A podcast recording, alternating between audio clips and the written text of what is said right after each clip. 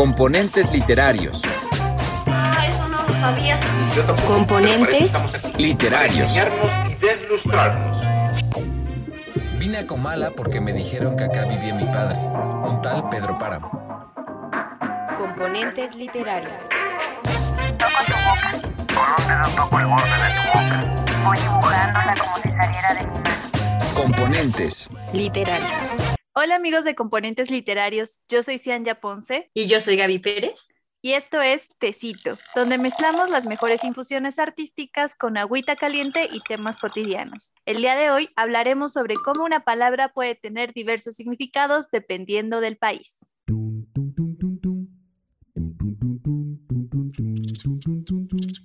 Gramática es el arte o la ciencia, pues en esto no nos hemos puesto de acuerdo, que nos enseña a leer y a escribir correctamente el idioma castellano.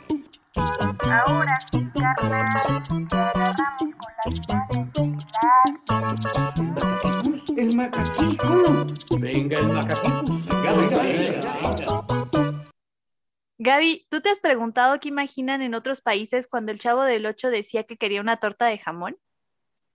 Sí, sí, ah, fíjate que es una de las preguntas, o más bien de, de las palabras, esa torta, de las que más, más, más tiene, eh, pues, diferentes formas de, de- de verla, ¿no? Por ejemplo, vemos que en países como Argentina o en España, por ejemplo, la torta es un, un pastel para nosotros, ¿no? El pastel de cumpleaños. Y pues la torta de jamón, referente al Chavo del Ocho, pues aquí lo vemos como un emparedado que se hace con un bolillo o una telera, como le llamamos a ese, a ese pan, que es eh, salado y pues ya le pones el relleno, ¿no? En este caso, pues el jamón con queso, hay quienes hacen torta de mole, de huevo, de frijoles y hay muchas formas de decirlo. Y es que el español es la lengua oficial de 20 países. La mayoría de estos en el continente latinoamericano, bueno, ya vimos que España es otro de esos que está en Europa, ¿no? Además de estos países en los que residen los habitantes de lengua hispana, está eh, Filipinas, Belice, Andorra, Gibraltar,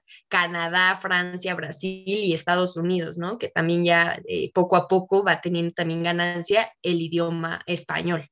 Sí, el español se habla en muchos lugares del mundo, lo que hace que exista esa variedad de palabras, ¿no? Y que una torta aquí no sea lo mismo que una torta en Argentina, como bien dices. Y esto me recuerda mucho a una canción que eh, les recomiendo muchísimo escuchar, componentes, que se llama Qué difícil es hablar el español, de Inténtalo Carito, que es una historia, cuentan, narran en la canción la historia de un gringo que aprende español en la escuela y de repente dice, bueno, pues me voy a ir a las Islas Canarias a allá a hablar y como que no entiende nada. Y después dice, bueno, entonces me voy a hacer una, un posgrado en España ah, de lengua española para entender mejor y después como que se va a México y le enseña a decir unas cosas, después se fue a Argentina y el punto es que durante toda la canción está sufriéndole porque de repente siente que sabe español, pero realmente no sabe y se la pasa yendo de lugar a lugar intentando comunicarse y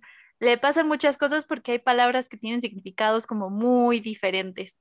Y bueno, componentes, les separé una parte de la canción como para que se den una idea, entonces se las voy a leer porque el canto no es una de mis habilidades, entonces ahí les va. Dice, en Venezuela compré con mi plata una camisa de pana y mis amigos me decían, ese es mi pana, ese es mi pana. Y en Colombia el porro es un ritmo alegre que se canta, pero todos me miran mal cuando yo les digo que me encanta. Los chilenos dicen que cuando hay algo... A mí también. ah. Los chilenos dicen cuando hay algo lejos que está la chucha. En Colombia, el mal olor de las axilas es la chucha. Mientras tanto, en Uruguay, a ese olor le dicen chivo. El diccionario define al chivo como una cabra con barbuchas. Entonces, Ahí este es- está. les tenemos ese ejemplo de, de este pobre gringo que está intentando lidiar con las diferencias del español. Pero lo cierto, componentes, es que no solamente les pasa a los gringos, nos pasa a nosotros también, ¿no? Así es, Ian. Fíjate que ahora me recordaste muchísimo cuando me fui a estudiar un rato a Ecuador y te lo juro que había momentos en los que yo no entendía absolutamente nada. Dije, ¿qué es esto? Si hablamos español. Pero me acuerdo muchísimo, por ejemplo, cuando quise comprar una chamarra, ¿no? Una chamarra y allá se le dice chompa a la chamarra. O un tamal, allá es muy similar al proceso que tienen las humitas o también el, eh, las palomitas, allá les llaman canguil, y hay un montón de formas de decir palomitas, ¿no? Porque es una de las, de las botanas más comunes para los países de América Latina y justamente tienen también diferentes formas de nombrarse, pero pues hay que pensar también un poco de la teoría para, para ir aclarando este, este sistema de significaciones, ¿no? Por ejemplo, ¿por qué la lengua cambia tanto, Cian? Hay características de la lengua, como este sentido de que es un sistema cultural y de signos lingüísticos que sirve justamente para comunicarnos. La lengua es social desde el primer momento, de, incluso desde que estamos en la panza, la mamá ya nos empieza a hablar para pues, tener este contacto, ¿no? Es intangible, es organizada, arbitraria y dinámica, es decir, pues va cambiando constantemente gracias al contexto, gracias al tiempo y a estos procesos de significación también. Existen elementos que la estructuran para posibilitar la comunicación, eso pues es por obviedad, ¿no? Pero también porque el gringo de esta canción no logra comunicarse en los diferentes países de habla hispana, podríamos hacernos esa pregunta que creo que ya es más que evidente, pero hay que ver qué es, en teoría, qué es lo que está pasando detrás, porque si ya aprendió a hablar español y va de lugar en lugar, no comprende cómo yo no comprendía estando en Ecuador siendo una mexicana ahí. Exacto, como por qué ¿por qué nos puede pasar tanto? ¿Por qué alguien que está aprendiendo español y que aprendió español en México no va a poder comunicarse de la misma manera que si eh, hubiera aprendido en Argentina y se va a vivir Argentina, ¿no? Y esto es muy importante porque antes de hablar sobre esta variación, que esto que le llamamos variaciones lingüísticas, es importante definir que la lengua, además de estas características que nos mencionas, tiene también, puede ser entendida partir de niveles diferentes. Y estos niveles eh, les voy a lanzar aquí los términos lingüísticos y les voy a ir explicando qué es cada uno. Tenemos el nivel fónico, que es aquel el que escuchamos, el que ustedes están escuchando ahora eh, aquí con nosotras, que si no son del centro de México, seguramente les va a parecer que tenemos un acento particular. Eh, tenemos el morfológico, que es el cómo vamos a construir las palabras. Dentro del morfológico también podemos pensar en el léxico, que hablamos justamente de, que es literalmente hablar sobre las palabras, pero cómo se construyen las palabras. Tenemos el sintáctico de cómo vamos a estructurar las oraciones, el semántico sobre qué, qué significan esas cosas, o sea, ese, esos niveles, qué es lo que estoy intentando transmitir por medio de lo que digo, y el semiótico, que es como una, es un poco parecido al semántico, pero que trabaja los signos, ¿no? Como no forzosamente como un significado único, sino como los significados que tiene muy alrededor en contexto. Así es. Y bueno, nos pareció muy interesante hablar sobre todo sobre las palabras el día de hoy porque después de varios como varias grabaciones y pues como sabemos que tenemos componentes regados por todo el mundo, lo cual es increíble e impresionante, pues nos acordamos que muchas veces como que cuando queríamos decir alguna cosa, como era como, no, no, pero vamos a explicarles qué es el mole, ¿no? Y estas cosas que para nosotros son muy familiares, pero no forzosamente lo son para todos. Y puede ser que en estos, que en algunos casos no es porque no existan, sino porque simplemente hay nombres o palabras diferentes para nombrarlos. Y como les dije, todos estos niveles que hablamos de la lengua y que vamos a hablar particularmente hoy sobre el nivel de las palabras, pueden sufrir variaciones según quién y en qué momento se comuniquen. Esto es muy importante porque la variación no es nada más una cosa que es sobre quién o en qué lugar, es una cosa que tiene, incluye muchos elementos. Y es por eso que hablamos de las variaciones lingüísticas como dialecto y como registro. El dialecto son aquellas selecciones léxicas y gramaticales, es decir, las palabras que usamos o el cómo decimos las cosas y las estructuramos, eh, que nos dicen sobre el usuario, o sea, de dónde viene, en qué época vivió, cuál es su entorno social, cuál es el contraste con otros usuarios en los, con los que está interactuando. Entonces hay como elementos geográficos, de edad, de entorno social, de con quién se, de con quién se relaciona, etcétera, ¿no? No es nada más es un argentino y un mexicano hablando de forma diferente.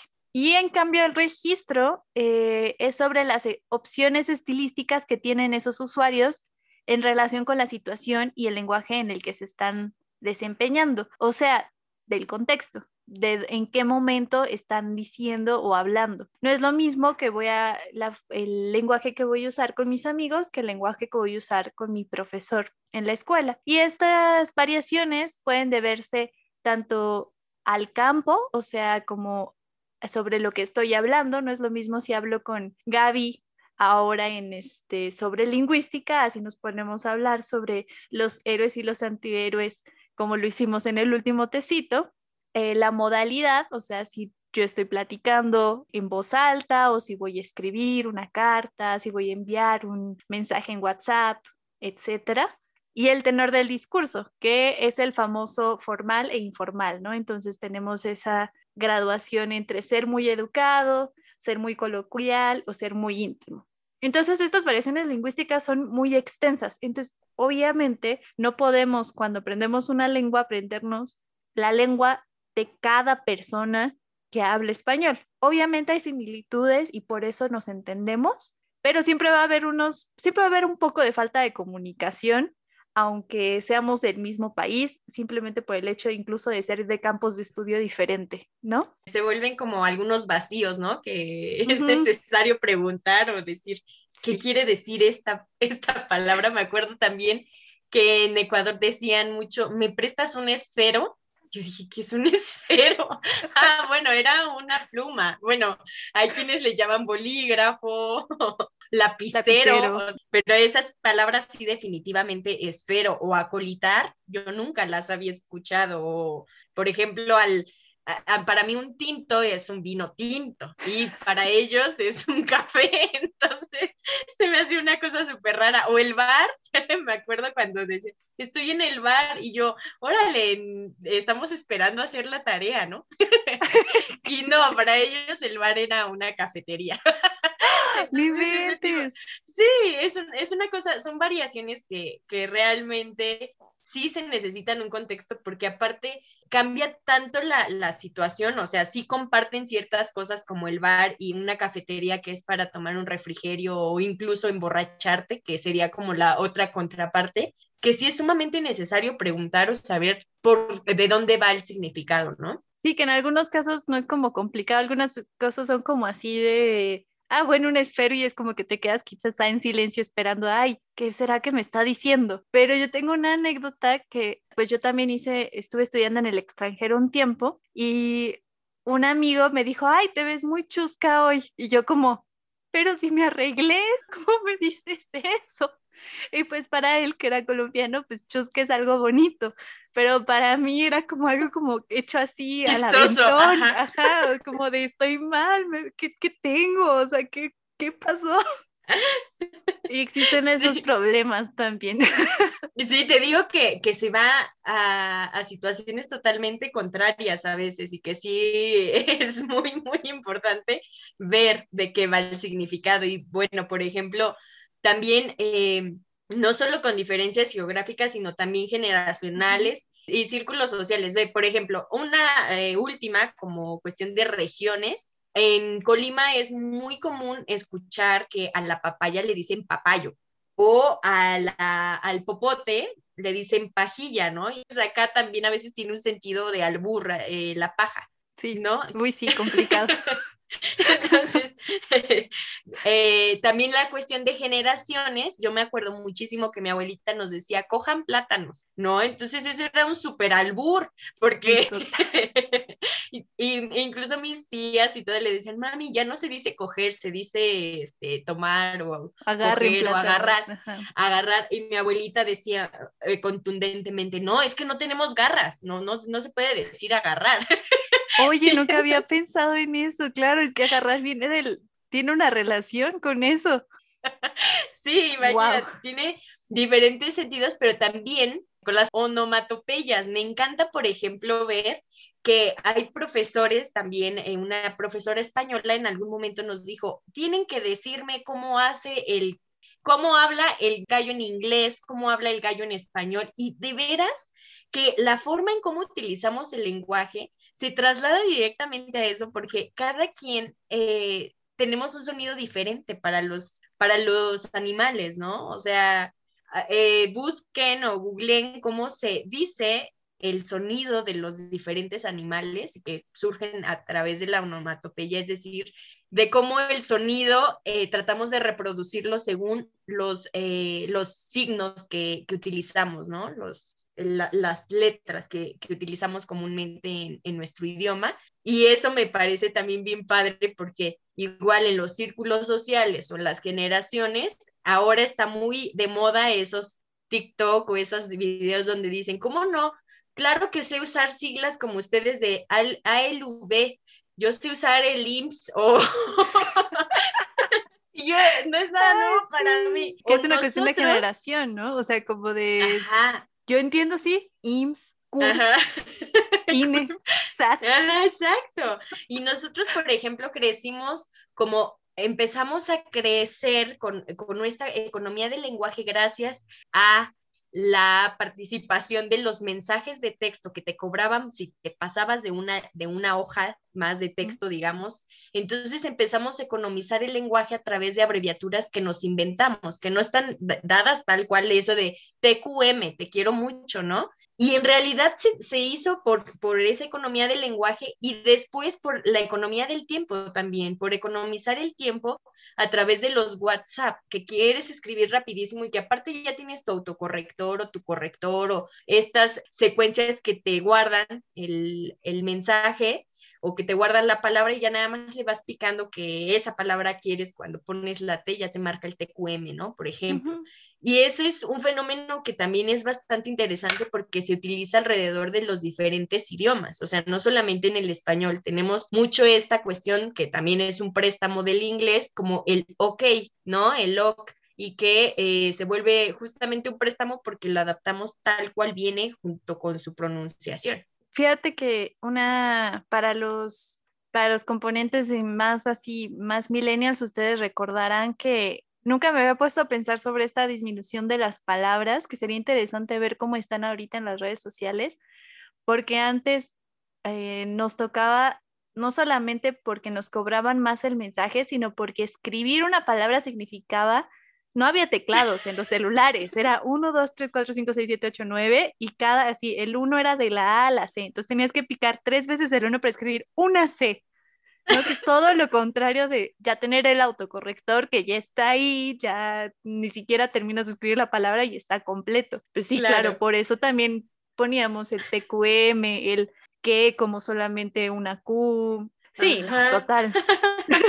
Sí, toda la tecnología de verdad que ha venido a revolucionar todo esto. Y también sucedió que cambiábamos en las palabras y que poníamos palabras que no correspondían realmente. Ahora, por ejemplo, hay una palabra que se utiliza muchísimo. Yo me acuerdo cuando yo iba en la secundaria se utilizaba el masivo y que aparte combinaban palabras, eh, letras mayúsculas, minúsculas y no sé qué, que ponían eh, te amo, te amísimo, masivísimo, ¿no? Y que yo decía, qué cosa tan extraña, o sea, ¿cómo cambiamos esta, esta situación? Y eh, de veras que eso generaba que la ortografía sí tuviera un foco bastante rojo para que los profesores de veras pudieran eh, ver cuál, por qué la gente no escribía bien, porque se trasladaba tal cual eso. Y ahora, por ejemplo, también tenemos palabras que utilizamos comúnmente como el literal.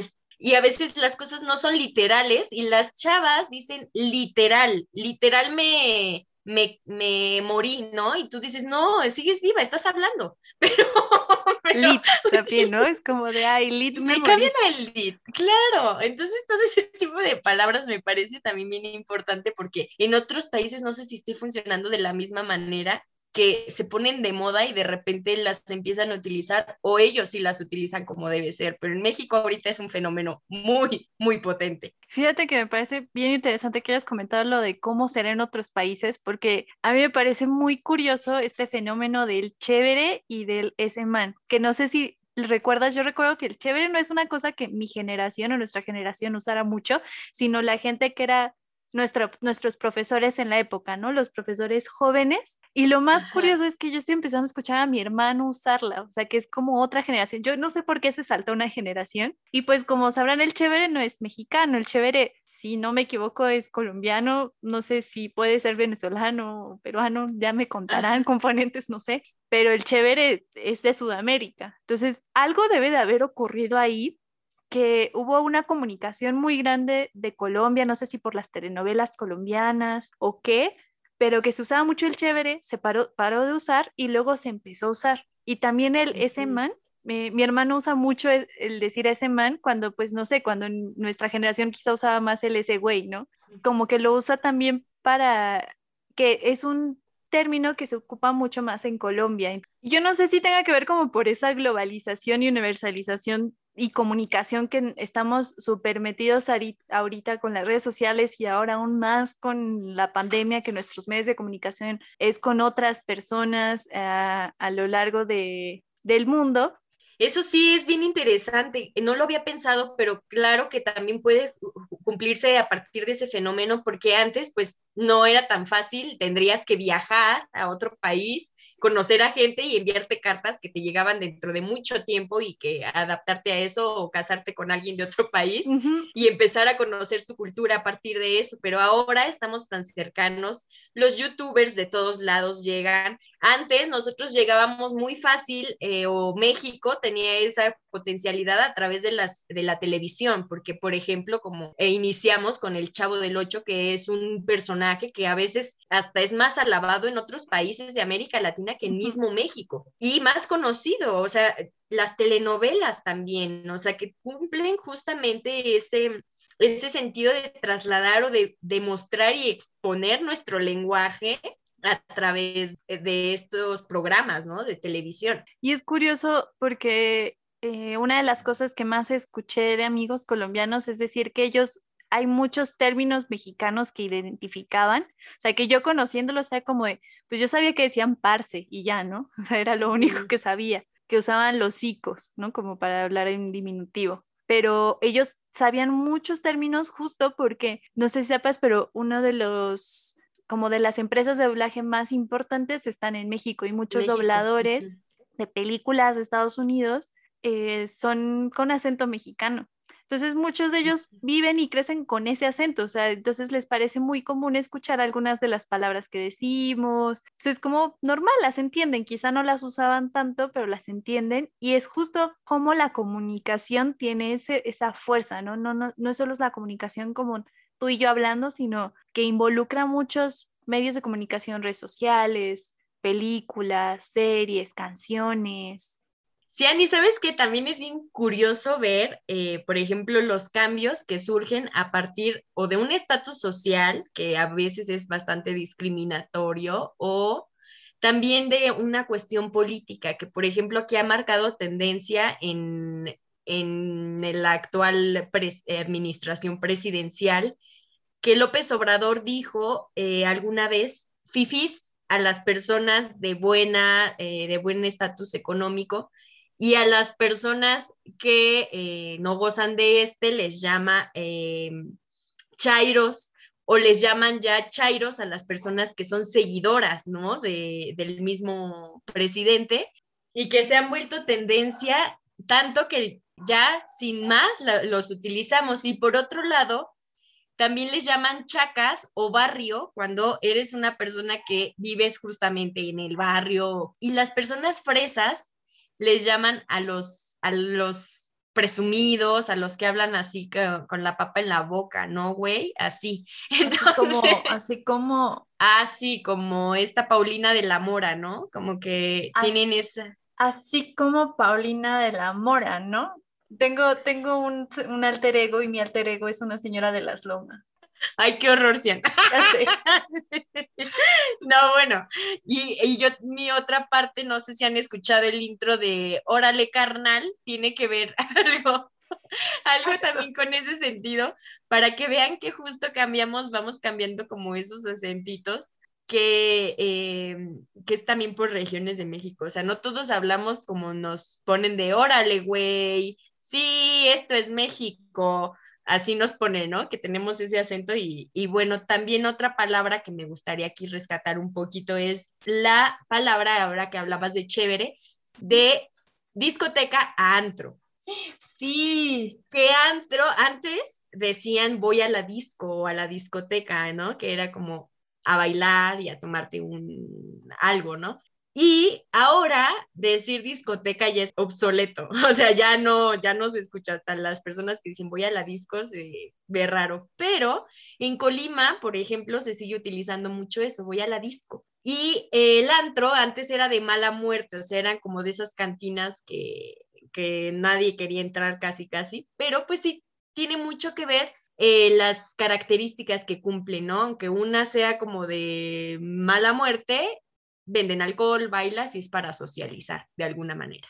Y bueno, también esta variación me parece interesante como comentarles que obviamente muchas de las palabras que, usamos en el español y que hay como ciertas coincidencias con América Latina, también es por la cercanía que tenemos con América Latina. Y me parece un caso interesante eh, que puede haber como una cercanía con la palabra, pero puede haber ligeros cambios en el, en el cómo es formada esa palabra.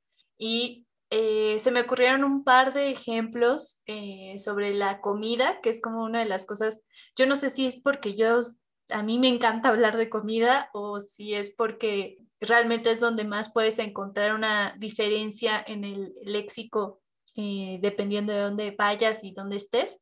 tenemos el caso de frijol, que por ejemplo aquí en México decimos frijol con acento en la O, pero en Colombia se dice frijol con acento en la I. Y en Perú y Ecuador, tú me corregirás, Gaby, se dice frijol. Ajá. Entonces son cambios mínimos, pero que también están ahí. Otro cambio muy evidente, pero que sí es mucho más evidente en la comida, es el caso de aguacate, que aguacate ah, viene de la, del náhuatl y que de hecho es muy curioso que la, la palabra en portugués también tiene una relación con, o sea, llegó al español y del español se agarró al portugués, porque también tiene esa relación con el náhuatl, que es abacachi. Pero en Chile, por ejemplo, le dicen palta. ¿no? Así es. También en Argentina le dicen palta. Sí, qué curioso. Esa región como del sur de Sudamérica. Ajá. Sí, por ejemplo, también plátano eh, cambia, ¿no? Nosotros eh, es plátano, pero en donde hay una variedad para nombrar el plátano, definitivamente es en Ecuador, porque le dicen maduro, le dicen, no, de un montón de, formas, y nosotros tenemos el plátano macho, eh, pero también hay quienes le ponen banana, banano, y hay muchas maneras de nombrar esa deliciosa fruta que a mí me encanta. Ay, es deliciosa, me encanta. Y una, hablando un poquito sobre lo de la relación con las, las coincidencias eh, con las lenguas indígenas, se me ocurre ahorita una, un ejemplo como el de chía.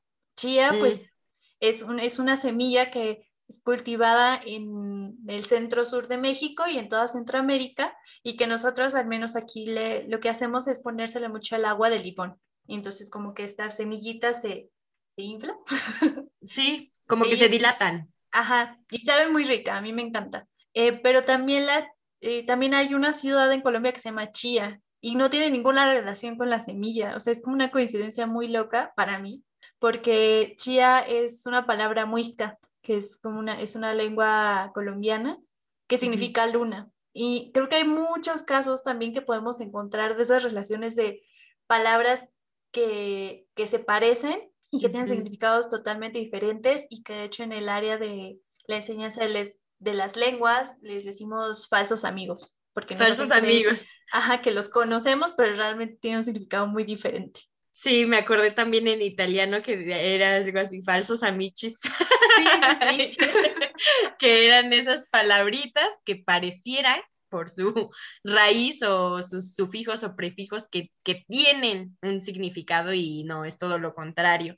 Y también, por ejemplo, em, la palabra de fresa y frutilla, que va variando de determinado país, ¿no? En donde te halles. Y bueno, las palomitas, sean que yo ya había mencionado un poquito acerca de eso, las palomitas tienen un montón de formas de nombrarlo. Eh, yo conozco canguil, ¿qué otra, otra forma lo, lo podemos nombrar? Choclo, maíz pira. Pipocas. Pipoca en portugués. Sí. Eh, canchitas. Canchitas, sí. Y también, por ejemplo, choclo en, en Ecuador es... Eh, elote.